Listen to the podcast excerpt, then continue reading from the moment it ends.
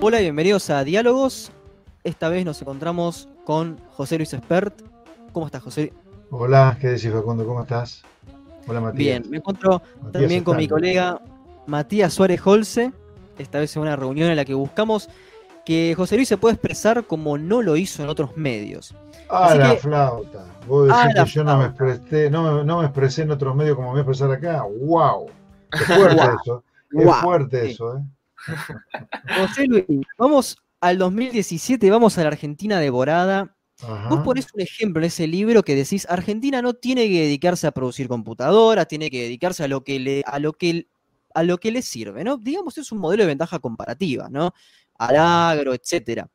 Ahora, ¿bajo qué causas podrías explicar que los agentes económicos se vuelquen efectivamente a una industria del agro?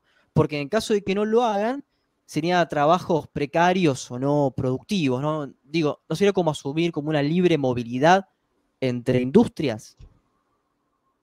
A ver, em, todas las propuestas que yo he hecho en mis libros, las propuestas que hago cuando voy a la tele, las propuestas que hago cuando escribo, las propuestas que hice en la campaña presidencial del año pasado, las propuestas que hice en los debates presidenciales, son todas propuestas, yo te diría que tienen poco de ideológico, poco de ideología, tienen eh, el grueso, por no decirte todo, el 100% de una cuestión muy práctica. ¿Qué es lo que no funciona en la Argentina?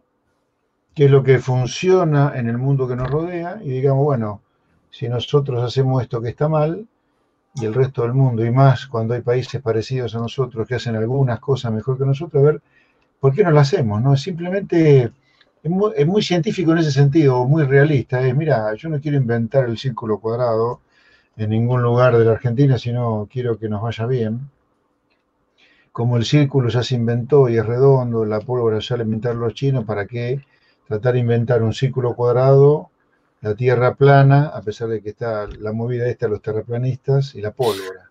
Entonces, esta introducción medio filosófica, conceptual, te la hago porque cuando yo de las cosas que hablo en la Argentina devorada, digo, mira, la experiencia internacional te muestra que si algún día los países empiezan a agregarle valor, como se dice acá, a los productos que exporta, es porque previamente se dedicaron a exportar los productos que supuestamente no tienen valor, que supuestamente no tienen valor agregado. Eh, por ejemplo, Chile inició su desarrollo. A ver, Chile tenía la mitad del ingreso per cápita nuestro hace medio siglo, la mitad del ingreso per cápita, la, riqueza para hablar de manera grosera. Hoy Chile nos supera a nosotros en 25% en ingreso per cápita. O sea, Chile ya es más rico que nosotros. Hace medio siglo éramos el doble de ricos que Chile, hoy Chile nos supera en 25%. Chile inicialmente antes que iniciara su proceso de enriquecimiento, lo primero que hizo fue dedicarse en lo que era bueno, dedicarse lo que tenía relativamente barato para venderle al mundo, que era el cobre.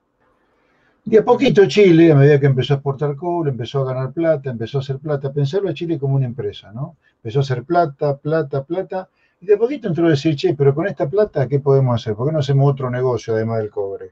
Hagamos otra cosa. Bueno, empezó a hacer mil cosas diferentes al cobre. Y hoy, por ejemplo, entre las muchas cosas que ha hecho, y que le va bárbaro, es que es de los principales exportadores de salmón en el mundo. Entonces, fíjate, Chile empieza haciendo algo en lo cual tiene natural eh, ventaja comparativa, en principio algo sin demasiado valor agregado como el cobre, falso, no he dicho sea de paso, pero bueno, para el inconsciente colectivo eso es poco valor agregado, con el tiempo fue ganando plata, fue haciéndose rico y terminó exportando eh, salmón y de hecho de los principales exportadores de salmón. Entonces, la primera cosa que tiene, tiene que quedar clara es que nunca te va a ir mal, nunca te va a ir mal si vos te dedicas a aquello en lo cual siempre tenés ventajas. Lo cual no significa que la ventaja comparativa sea una cosa estática y vos tengas solo ventaja comparativa en una cosa y que nunca en tu vida vayas a tener ventaja comparativa en otra cosa. No significa eso. La ventaja comparativa es una cosa dinámica. Por eso Chile inicialmente empieza exportando cobre y al final termina exportando, además de cobre, salmón. Entonces la ventaja comparativa te va cambiando, pero sin duda en el inicio de tu proceso de desarrollo empezás exportando aquello en lo que sos eficiente, aquello que es relativamente barato, sea lo que sea. los, chinos, los chinos arrancaron su proceso de desarrollo exportando qué? Exportando aquello en lo cual tienen ventaja comparativa natural. ¿Qué era? Mano de obra barata. ¿Qué producto es intensivo en mano de obra barata? Los textiles, por ejemplo. Empezaron a hacer textiles. Ahora ya se entiende que es una cosa más sofisticada. Entonces, siempre, a ver, primer concepto importante, siempre te va a ir mejor exportando aquello en lo cual tenés ventaja comparativa que en lo que no. Ahora, la ventaja comparativa no es estática, sino es dinámica, ¿no? No, no, claro, pero eh, justamente había algunos ejemplos que vos ponías que, por ejemplo, era la industria eh, textil debería abocarse a eh, la confección de indumentaria para los trabajos de campo. el agro debería focalizarse hacia los tractores. ¿Cómo, cómo se la industria debería abocarse a la creación de, tractores? ¿Cómo se daría ese proceso? son cosas el proceso causal, mira, eh, luego de analizar con mucho cuidado Japón, España, la apertura económica chilena, la apertura económica española, quise decir la apertura económica japonesa, ahí lo que ves que son cosas que todas se van dando naturalmente. Cuando yo digo en Argentina, uno dice, ah, pará, ¿vas a importar todos los autos? Sí, voy a importar todos los autos. ¿Qué es esto de que la gente tiene que pagar por cualquier cascajo un precio más caro que los autos afuera? Estamos locos. ¿Cómo es eso que vamos a pagar un auto nacional lo que pagamos solamente para beneficiar a las terminales que arman autos? ¿Y el consumidor de autos que no cuenta? ¿El soberano que va a comprar autos? Bueno, el dado que tocas el ejemplo de los autos, en mi, en mi esquema, que es aplicar lo que ha hecho Chile, lo que ha hecho España, Japón y muchas otras aperturas económicas que hubo en el mundo exitosas, es como que en Argentina vos abrís la economía del comercio, obviamente tenés que tener un dólar caro, impuestos bajos, leyes laborales muy flexibles, costos laborales bajos, y obviamente te vas a especializar en lo que sos eh, eficiente, obviamente te vas a especializar en eso. Eh,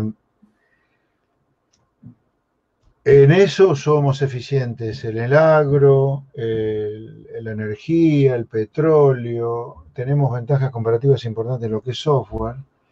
Y el agro, ¿qué es lo que te va a hacer? Te va a explotar la producción de agro, obviamente. Ahora va a explotar la producción de agro, vas a demandar tractores, sembradoras, y algún día, en las fábricas en las cuales hoy vos estás produciendo autos, en lugar de producir autos para consumo, vas a empezar a producir fierros con cuatro ruedas que en realidad son tractores, máquinas, pero naturalmente no hace falta. A alguien se le va a ocurrir, che, si el agro está produciendo tanto, si la energía está produciendo tanto, si el petróleo está produciendo tanto, ¿por qué no fabricamos la máquina que se utiliza para extraer petróleo?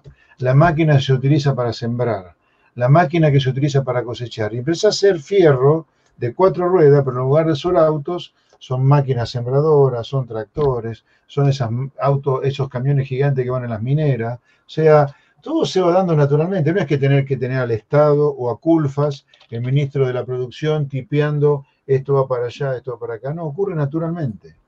No, claro, pero justamente em, estamos de acuerdo en lo que esto hay que hacerlo eh, con, una, reforma un poco mayor, ¿no? Como, como habías mencionado, eh, porque si no, la ventaja comparativa no tiene sentido en sí. Eh, ahora, supongamos que dadas estas reformas y un esquema de libre empresa, ocurre un shock negativo, ¿no? Al concentrarse tanto en el agro. ¿No estaría, digamos, en, graves problemas la economía ahí?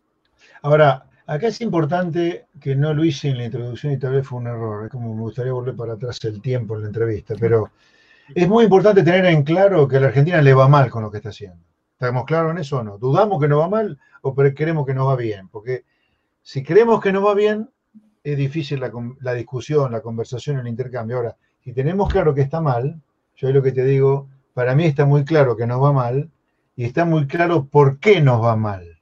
Entonces, cuando yo te propongo lo que te propongo, como salió recién el tema de la apertura, es porque claramente nos va mal, y desde mi punto de vista, es muy claro que nos va mal porque, porque la Argentina es como si a Lionel Messi nuestro extraordinario número 10, en lugar de ponerlo a jugar de 10 de la selección o de Barcelona, lo ponemos a jugar de pilar de los Pumas. Repito, a la Argentina le va mal porque es como si fuera un Messi al cual el entrenador, el DT, lo pone como pilar de los Pumas en lugar de jugar de, armador este, argentino, de delantero argentino. Entonces, yo no dudo que nos va mal, no dudo que nos va mal. Argentina hace medio siglo no tenía estos niveles de pobreza, hace medio siglo no tenía estos niveles de paporización, hace medio siglo no teníamos la proliferación de villa miseria que tenemos hoy, hace medio siglo no teníamos la inseguridad ciudadana que tenemos hoy, nos matan por la calle por un celular, hace medio siglo no teníamos la producción y consumo de droga que tenemos hoy, entonces no va mal. Lo que yo he hecho es un diagnóstico científico, realista, crudo, sin ideología incluso, si quieres sin ideología, y decir, mira, yo creo que nos va mal por esto, y proponer una solución. Entonces, cuando vos me, me empecés a plantear este segundo conjunto de preguntas, que tenés miedo, que un shock externo, bla, bla, bla, mira, yo te digo, mira, lo anterior deberíamos enterrarlo porque no fue mal con eso. Hagamos una cosa diferente. Y eso cosa diferente es, es lo que yo propongo. Dicho esto, me gustaría escuchar tu pregunta nueva para contestártela de manera más apropiada. Sí, igual aclaro que no hace falta que, que, tengas este, algún problema con querer volver atrás o algo por el estilo, porque no es un interrogatorio, estamos en un diálogo, o sea, no, no, hay, no, hay, ningún, no hay ningún inconveniente que quieras aclarar esto, que, bueno, que, que sostenés que Argentina está mal y efectivamente está pésima. Pero lo que, a, lo que yo, a lo que yo me refería es, bueno, nos focalizamos en el agro, eh, hay una libre movilidad en industria, todo va marchando bien, pero eh, estaríamos un poco debilitados ante un shock externo, ¿no? Digamos, una sequía eh, o alguna crisis financiera, al organizarnos, por ejemplo, en una commodity, este, una, una, una, pequeña canasta de, de commodities, ¿no? No, porque yo te dije también en, la primera parte de nuestro diálogo, Facundo, que inicialmente vos te especializás en commodity, estás muy concentrado ahí hasta que empezás a acumular riqueza y después empezás a diversificar exportaciones. Así que no habría ninguna dificultad para que te agarre un shock. Vos me decís, te agarra un shock al inicio, podría ser. Ahora, hoy, hoy, hoy, hoy, hoy, con un proyecto que está en las antípodas del que yo te digo, en las antípodas, es el proceso eh, enemigo de lo que yo te digo, la famosa sustitución de importaciones, y cada vez que hay un shock externo desfavorable estamos rogando que no pase nada o que no nos arrase, estamos rogando, tenemos escasez de dólares, este, estamos siempre pensando, nos faltan dólares, nos faltan dólares, pero ¿cómo? ¿Cómo te faltan dólares? ¿Qué problema hay de que caiga el precio de la soja si vos no estás dedicado a la producción de commodities, sino que te dedicas a la sustitución de importaciones. La obsesión nuestra es desarrollar una industria al calor de la sustitución de importaciones. La estrategia de desarrollo industrial es sustitución de importaciones, no es una industria exportadora. Sin embargo, a pesar de eso, cada vez que cae el precio de la soja, estamos rogando, estamos rogando que no caiga mucho para no tener la famosa restricción externa, que nos falten dólares. Entonces, esto de del impacto negativo de los commodities te ocurre siempre. Cuando sos una persona que pone al campo como enemigo, como es en Argentina de hoy y de siempre, te diría, o cuando pones al campo como el eje de tu desarrollo. Sí, José Luis, eh, en el plan de achicar el Estado para aumentar el crecimiento, usted suele aconsejar la eh, disminución de la presión fiscal, ¿no? ¿Sostiene que hay alguna explicación causal entre disminuir la, presión fiscal y el crecimiento económico o solo sería una medida puntual dentro de un marco de reformas más amplio? Mira, a ver, claramente, eh, el problema de Argentina no es una medida fiscal, una medida laboral, una medida de apertura, algo en salud, no. Acá hay que cambiar un sistema. Aquí hay que cambiar un sistema que funciona mal. Y el sistema que funciona mal está, funciona casi perfectamente. El sistema que funciona mal. ¿eh? No, es que estoy fumado, borrado, no. Estoy con los pies sobre la tierra. El sistema que funciona mal funciona muy aceitado, como un mecanismo de relojería perfecto. Entonces hay que cambiar el sistema. Por lo tanto, los cambios fiscales que hay que hacer forman parte de los cambios que están metidos adentro de un, un mecanismo de relojería perfecto, pero para el bien, no para el mal. ¿no? O sea, Pero básicamente yo te diría, el sistema eh, que yo propongo, que proponemos nosotros, es muy simple, te diría, muy simple. Es, eh, te podría decir que es una suerte de salariazo, si vos querés, a favor de la gente de trabajo, porque con la reforma nuestra la gente pagaría por las cosas algo razonable, no el delirio que paga por todo hoy. Acá todo es carísimo, todo es carísimo en Argentina. Por eso cada vez que el argentino medio puede, o salta el charco Uruguay, o cruza la cordillera, o el que más puede toma un avión a Miami, fuera de pandemia, digo, ¿no? Fuera de la pandemia, obviamente. Pagamos todo carísimo. Entonces nosotros queremos hacer que las cosas acá cuesten algo mucho más razonable y además que la gente se quede en el bolsillo con mucha más plata de la que se queda hoy.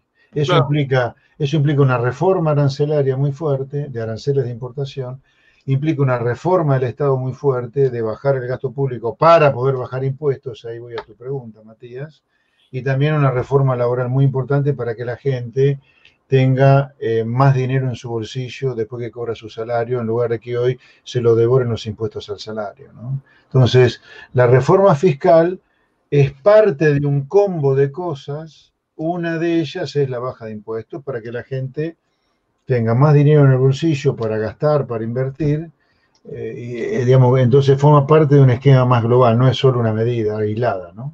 Claro. Sí, la pregunta es justamente porque hay muchos países que tienen menor presión fiscal sobre PBI son altamente subdesarrollados, como es el caso de Ecuador, por ejemplo, Venezuela y El Salvador, que tienen menor presión fiscal que Argentina. ¿Se puede decir entonces que el problema eh, no es la, presión fiscal en sí, sino la calidad institucional, por ejemplo? Eh, yo, diría, yo, diría, y eso lo estudié mucho para Argentina Devorada, y ya que Facundo lo leyó, él me va, no me va a dejar mentir. Hay un capítulo dedicado a la presión fiscal, al gasto público, y lo que yo ahí demuestro eh, es que hay una suerte de norma o de regla entre los niveles de PIB per cápita, los niveles de riqueza de cada país y la presión fiscal que hay. Hay una suerte de norma.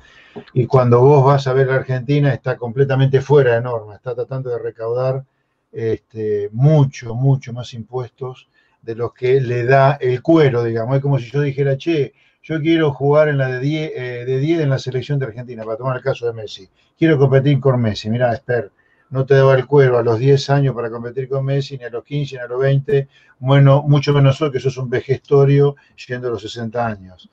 Yo te diría, a la Argentina no le da para recaudar tantos impuestos. No en vano, no en vano, la, la gran evasión fiscal que vos tenés. La evasión fiscal que vos tenés es una clara demostración de dos cosas que vos estás tratando de recaudar una cantidad imposible de impuestos, dado el ingreso que tiene esa gente a la cual vos le querés cobrar impuestos, y además, pero muy en segundo lugar, demuestra que la gente cuando ve cómo gastás vos como político, trata de evadir todo lo que puede porque sabe que lo malgastás o lo robás directamente. ¿no? Así que yo diría, nuestra excesiva presión fiscal eh, tiene este tipo de inconvenientes en el medio. Pero, repito, yo no soy fundamentalista de nada, te diría. Sí, soy fundamentalista en todo caso de ser realistas. ¿Qué es lo que funciona y qué es lo que no funciona? Ninguna, ninguna medida aislada, ninguna medida aislada en Argentina, y hablo solamente de Argentina, yo creo que hay que hablar muy poco de los países en los cuales uno no vive porque no los conoce bien, pero no hay ninguna medida aislada que vaya a solucionar los problemas de Argentina. Esto es un sistema, sistema. y en el marco, en el marco de la reforma laboral, usted suele atribuir la decadencia argentina, que en eso estamos de acuerdo los tres, eh, en parte al sistema sindical, ¿no? ¿Cuál sería la estrategia eh, concreta llevar a cabo para llevar estas reformas en el sistema sindical argentino, que es tan particular? Mira, eh, a ver, el, te diría, lo que ha pasado en Argentina es muy simple. Argentina incorporó en su momento las leyes laborales, entre comillas, de Mussolini, ¿no? La, Carta del Labor de Mussolini, esto es historia, no es idea mía, es, historia. Eh, Perón se inspira en la Carta del Labor de Mussolini para nuestras leyes laborales. Son leyes laborales que ni me pongo a discutirlas si estuvieron mal o no al comienzo, pero hoy ya son leyes laborales que, a la luz de los hechos, tenemos 5 millones de trabajadores trabajando en negro, sin jubilación, sin aguinaldo, sin vacaciones, sin medicina. sin ningún derecho social en definitiva, y eso tiene mucho que ver con las leyes laborales que tenemos, no solo con eso, pero mucho tiene que ver con las leyes laborales que tenemos. Por eso la propuesta de cambio. La propuesta de cambio es hacia las leyes laborales que uno ve en los países que prosperan. ¿Qué, qué cosas predominan en los países que prosperan en materia laboral? Yo te diría, lo que ves es eh, elecciones muy seguidas de los sindicalistas. Acá tenemos sindicatos con secretarios generales de hace medio siglo atornillados en la silla. Yo diría en Argentina habría que prohibir la reelección indefinida de los este, secretarios generales. Si el presidente de la nación tiene un mandato que dura cuatro años, bueno, el, secretario general también durará cuatro años con reelección a uno, como ocurre con la presidencia. Ese es un cambio grande. Segundo cambio grande que hay que introducir es descentralizar la negociación colectiva. ¿Esto qué significa?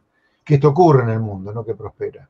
En el mundo que prospera, eh, a diferencia de Argentina, cada sindicato chiquitito puede negociar con su empleador la condición laboral o el régimen laboral que le sea más apropiado, que más cierre eh, en, el, sector, en la, en la industria en la que está. Sin embargo, en Argentina, por ejemplo, el acuerdo que entre la Volkswagen acá en General Pacheco se cierra con ESMATA, el sindicato más grande, con una de las empresas más grandes de auto que hay en Argentina, vale para todos los que vengan debajo, debajo, debajo, debajo del el sindicato ESMATA y para la Volkswagen. O sea que un tallercito perdido en Fama y ya, en la provincia de Tucumán, chiquitito, con tres empleados, también tiene que respetar el acuerdo que firmó ESMATA, si es que estuviera en blanco, por supuesto. Entonces yo digo, no, para ESMATA lo que es ESMATA y para el tallercito chiquitito de Fama y ya lo que le conviene a ellos. Esto es lo que es la descentralización de la negociación colectiva. Entonces ahí te nombré este, dos ítems muy importantes. La tercera, la tercera cosa, el tercer cambio que habría que hacer es que los impuestos al trabajo en Argentina son excesivos. Los impuestos al trabajo en general los terminan pagando los trabajadores con menos salario de bolsillo. Habría que tener menos costos laborales. Hay que reducir los costos laborales. Así que las reformas pasan por acá. ¿Esto significa eliminar el sindicalismo? No, de ninguna manera. Tiene que haber sindicato, por supuesto. Lo que no tiene que haber es este sindicalismo de chantas, chorros, delincuentes, algunos de los cuales están presos, ¿no? Sí, en eso estamos totalmente de acuerdo. Eh, volviendo al marco de reducción del Estado que, usted propone, eh, me interesaría saber cómo controlaría, por ejemplo, el cuidado del medio ambiente o, por ejemplo, cómo controlaría la reducción de gases de efecto invernadero y esas, ese tipo de medidas que solo podrían ser eh, implementadas de parte del Estado.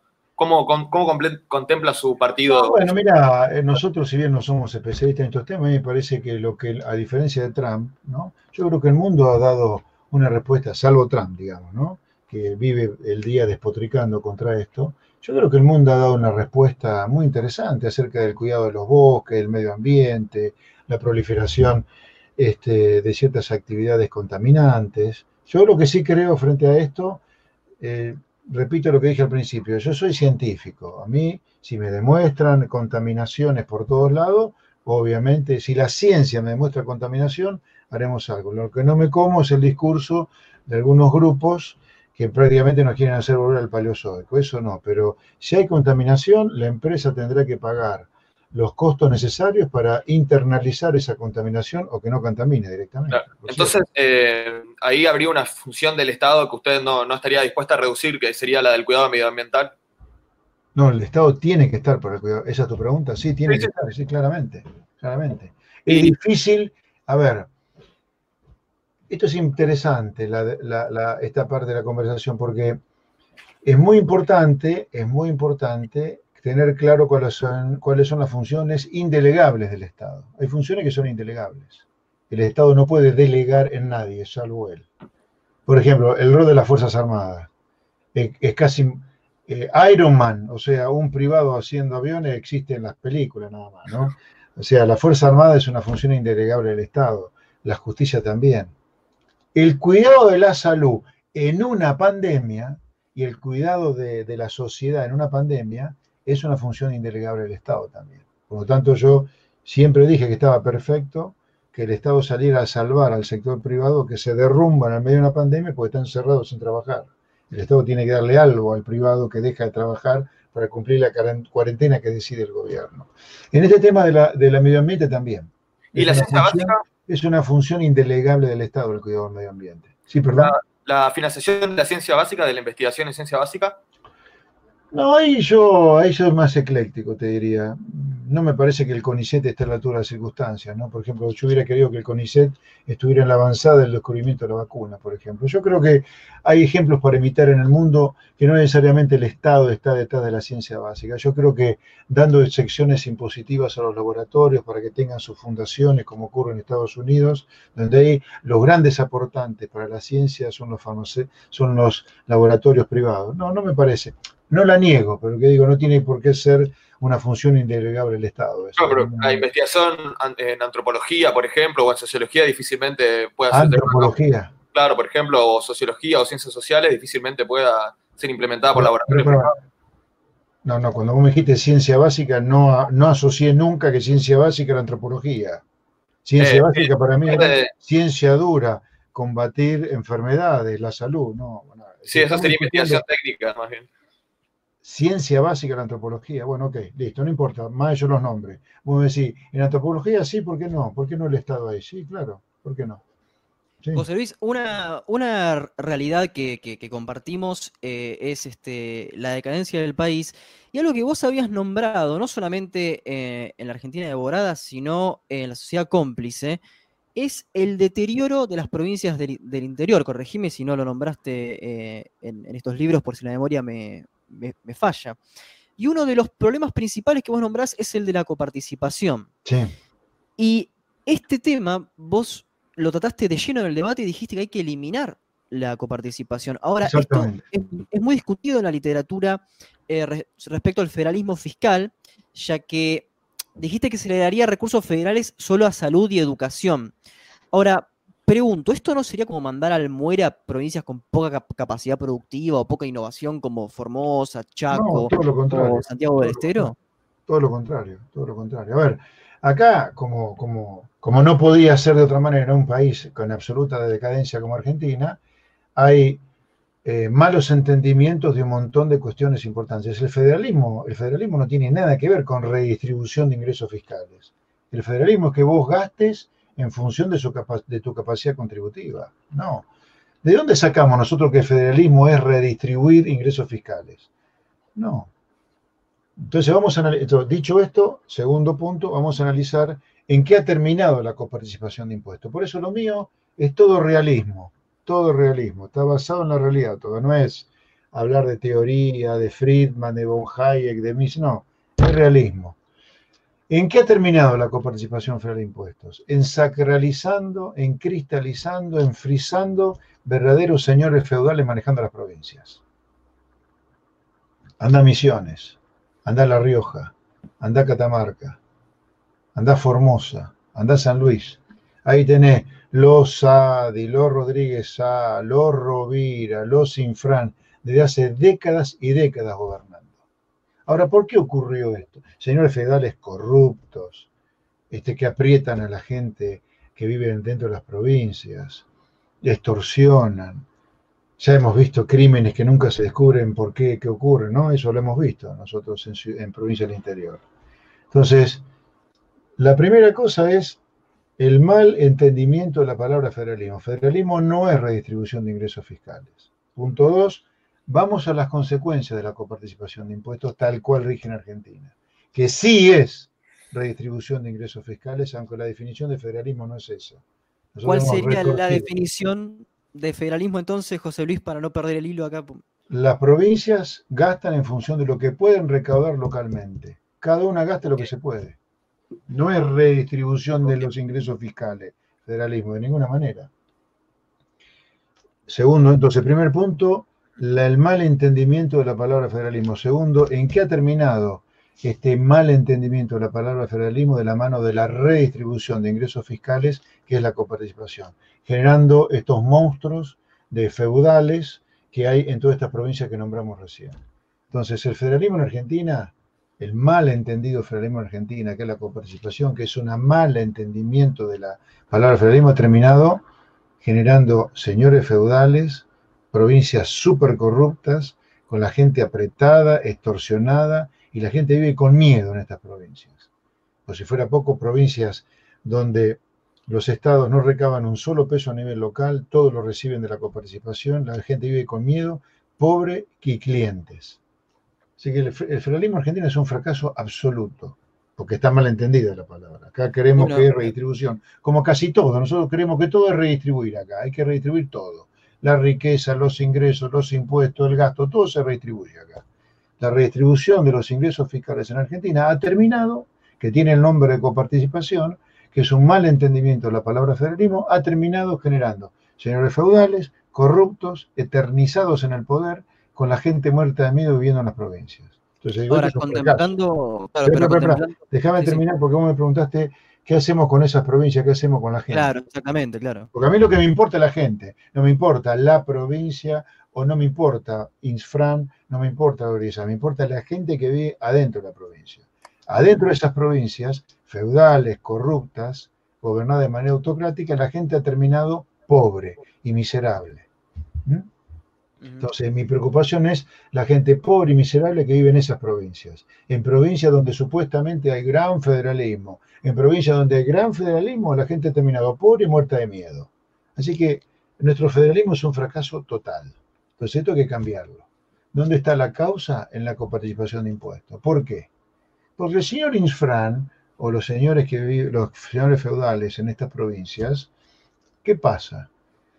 Como reciben tanta plata de arriba, porque la coparticipación, no sé si tienen claro ustedes lo que es la coparticipación. La coparticipación, que es coparticipación de los impuestos de origen nacional al resto de las provincias. O sea, el IVA, un parte va a las provincias, a pesar de que el esfuerzo lo hace la FIP federal de recaudar el IVA, ese esfuerzo fiscal es compartido por el gobierno central con las provincias. Con las provincias, particularmente con las provincias supuestamente más chicas o supuestamente más pobres. Digo supuestamente porque la hemos empobrecido a las provincias. No es que son pobres, la hemos empobrecido con estos sistemas. Entonces yo lo que digo es, eliminemos la coparticipación federal de impuestos.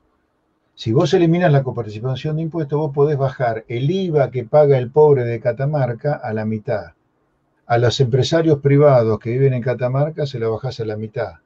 Imagínate el boom de consumo y el boom de inversión que puede haber en esas provincias como consecuencia de la eliminación de coparticipación. Y toda la gente que hoy está empleada como cliente del Estado, con el tiempo, por supuesto, con el tiempo, va a terminar teniendo un empleo digno, digno de la mano del sector privado. ¿Qué haces con los impuestos federales? Se dedican a pagar este, los gastos de tipo federal, como lo que sí el Estado no se desentiende de gastos que son estratégicos en un país, en las provincias, como salud y educación.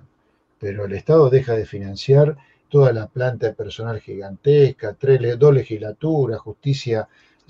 Hay regionalización. Esto es, lo que esto es lo que llevaría a una baja estructural del gasto público. Porque la baja de gasto público nuestra, con esto tenemos que ir redondeando, porque ahora a las 5 menos cuarto tengo otro Zoom, 6 menos cuarto, perdón.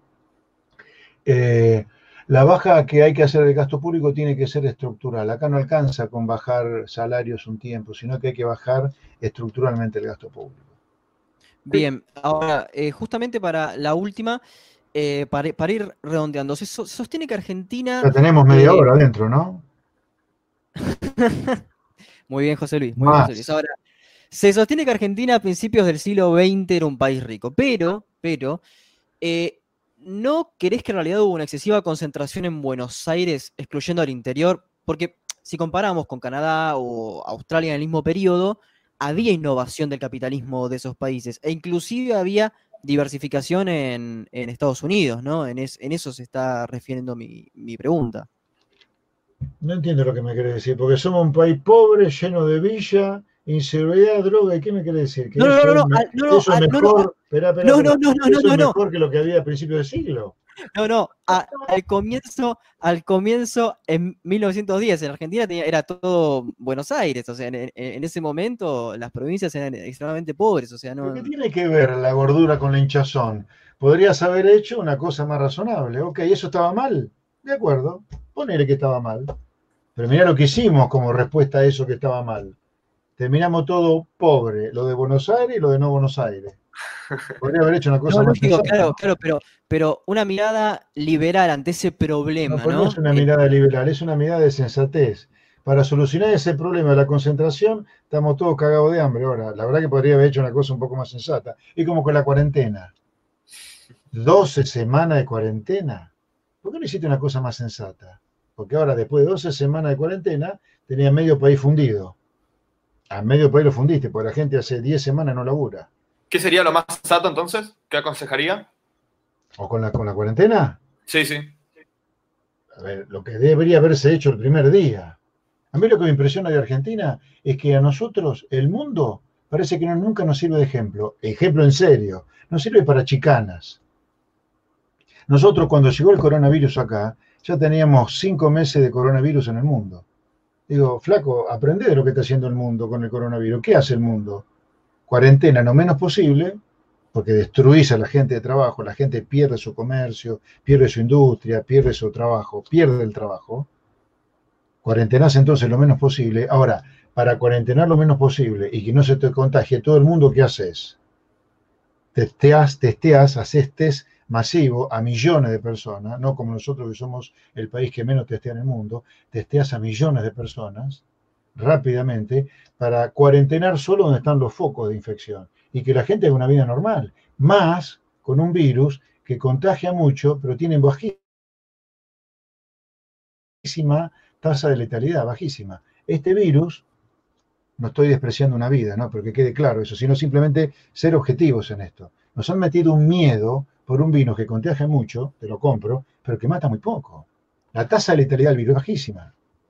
Por eso tenés que cuidar a esa gente que corre riesgo de vida con el virus, no a todo el mundo. Acá nos han metido miedo por poco que ha venido las ocho plagas de Egipto. Eran siete, pero bueno, estos son ocho. Es una cosa de loco. Sí, para ir cerrando, me gustaría hacer eh, una última pregunta. Justamente estabas hablando de Argentina frente al mundo.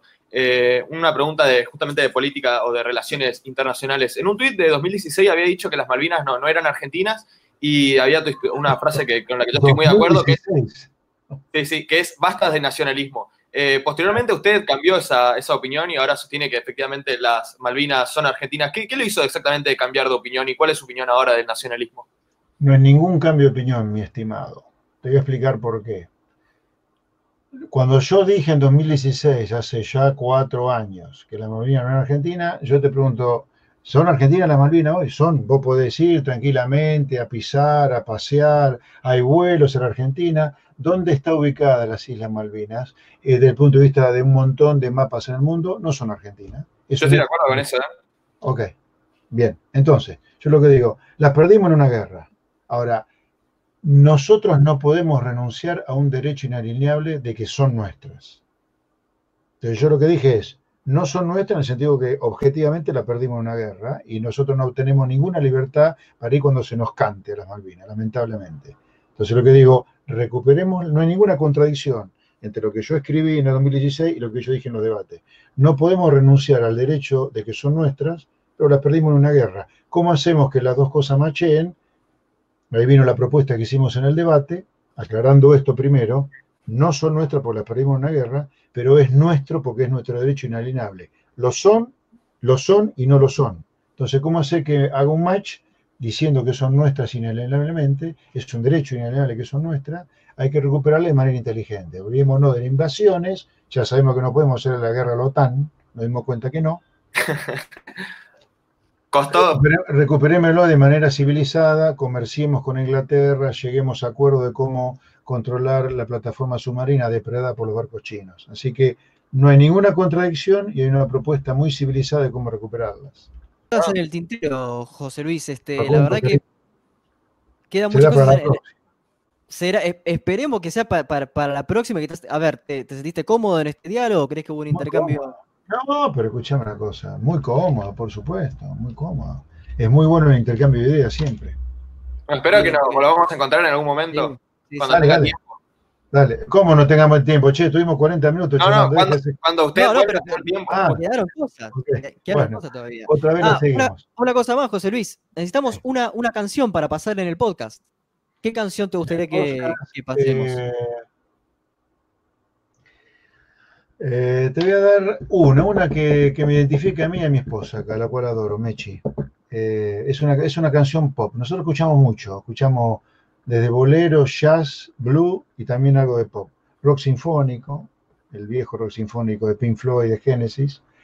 Pero hay una canción que nos identifica mucho a mí y a mi esposa, que es una canción de, de Coldplay, pop, que se llama eh, Sky Sky Full of Stars, un cielo lleno de estrellas. Buenísimo. Entonces vamos con Sky Full of Stars. ¿Eh? Sky Full of Stars. Chao, chicos. Chao, muchas gracias, esperen. Gracias. Debido a que YouTube no nos permite incluir en esta emisión de diálogos, en su formato podcast, por supuesto, la canción que el entrevistado sugirió, simplemente les proponemos escuchar esta conversación íntegra con el tema que recomendó José Luis Espert en nuestro Spotify. Por supuesto, pueden ir al mismo revisando la descripción de este video. Soy Facundo Guadaño y esto fue otra emisión de Diálogos Podcast.